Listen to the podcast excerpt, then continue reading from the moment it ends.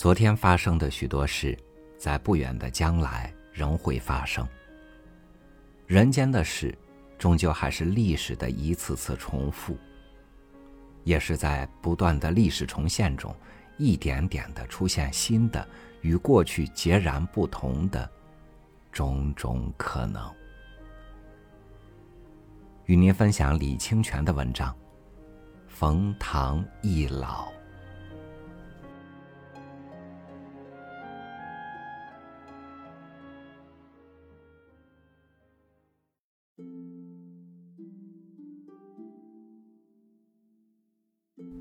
尽管人们用“冯唐易老，李广难封”来感慨人生的无奈和世事的无常，但是冯唐的一生仍比一般人都要幸运。在《滕王阁序》中，唐代大诗人王勃用“冯唐易老，李广难封”来感慨人生的无奈和世事的无常。而相较于对李广的熟悉，人们对冯唐的了解就要少一些了。冯唐经历汉文帝、汉景帝和汉武帝三朝，可谓汉朝历史上的名臣。其最广为人知的故事是和汉文帝的一次偶遇，这也是他青史留名的关键机遇。与汉文帝见面时，冯唐任职郎署的郎官，主要职责是打理皇上及宫内的一些日常事务，有点像今天的后勤部门。汉武帝视察郎署，见到冯唐如此年纪还是一个小小的郎官，不禁有些好奇，便询问了冯唐的姓名、祖籍，得知他祖居赵国，后来全家搬到代国后。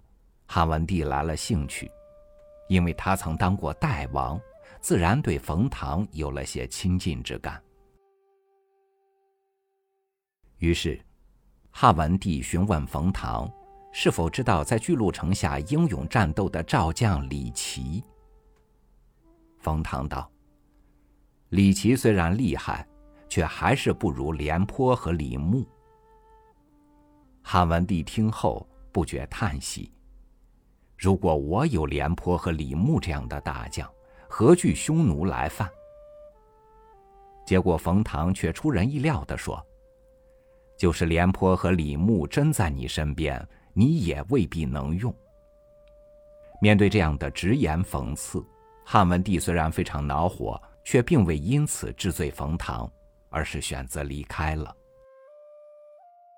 不久之后，汉文帝又接到了匈奴犯边的消息。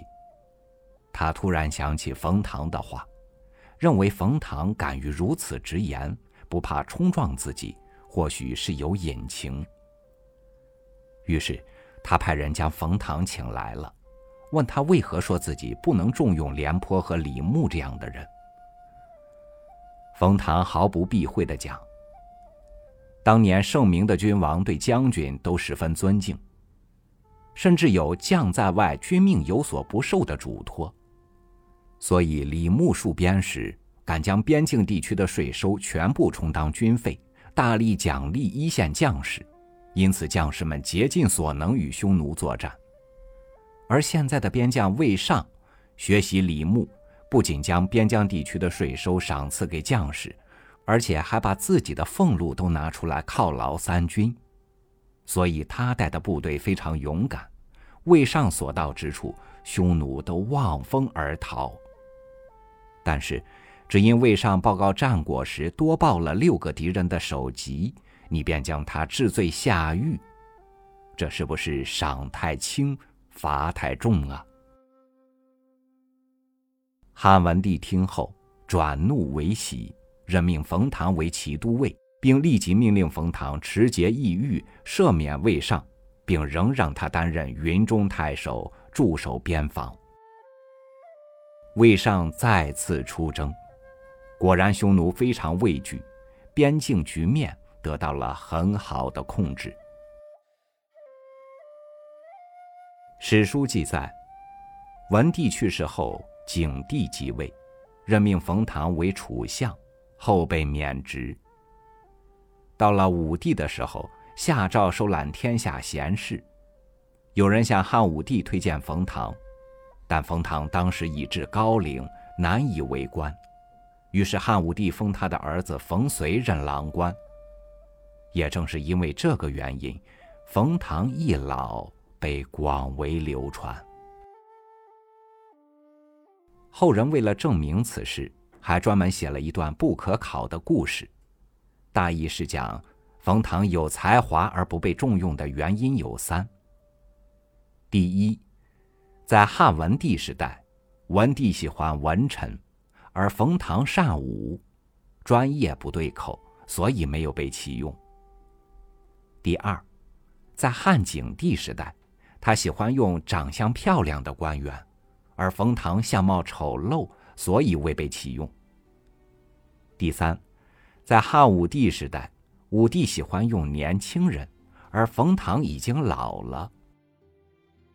但真正从历史考据角度看来，这个故事后世演绎的成分比较大。其实，通过历史资料可以得知，在文帝时，冯唐年纪已经很大了。为何冯唐空有才华，却只当了一个郎官？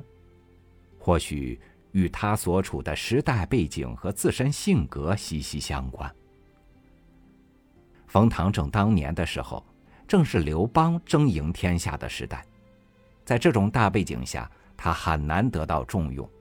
同时，冯唐性格过于刚直，因此被冷落，完全可能。回顾冯唐的一生，他肯定不是失败者。从他生活的那个时代看，冯唐一生中三次见到皇上，文帝、景帝、武帝，他都见到过，并且陈述了自己的想法，展现了自己的才能。而从历史的角度来看，冯唐能在史书中拥有一席之地，从古至今。又能有几人呢？由此看来，冯唐的一生仍比一般人都要幸运。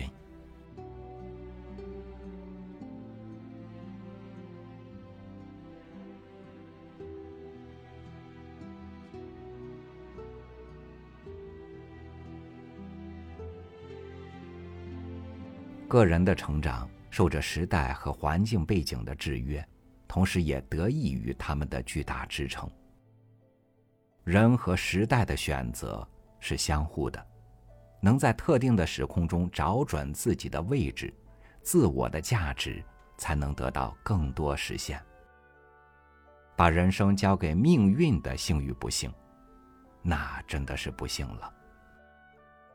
感谢您收听我的分享，我是超宇。祝您安好，明天见。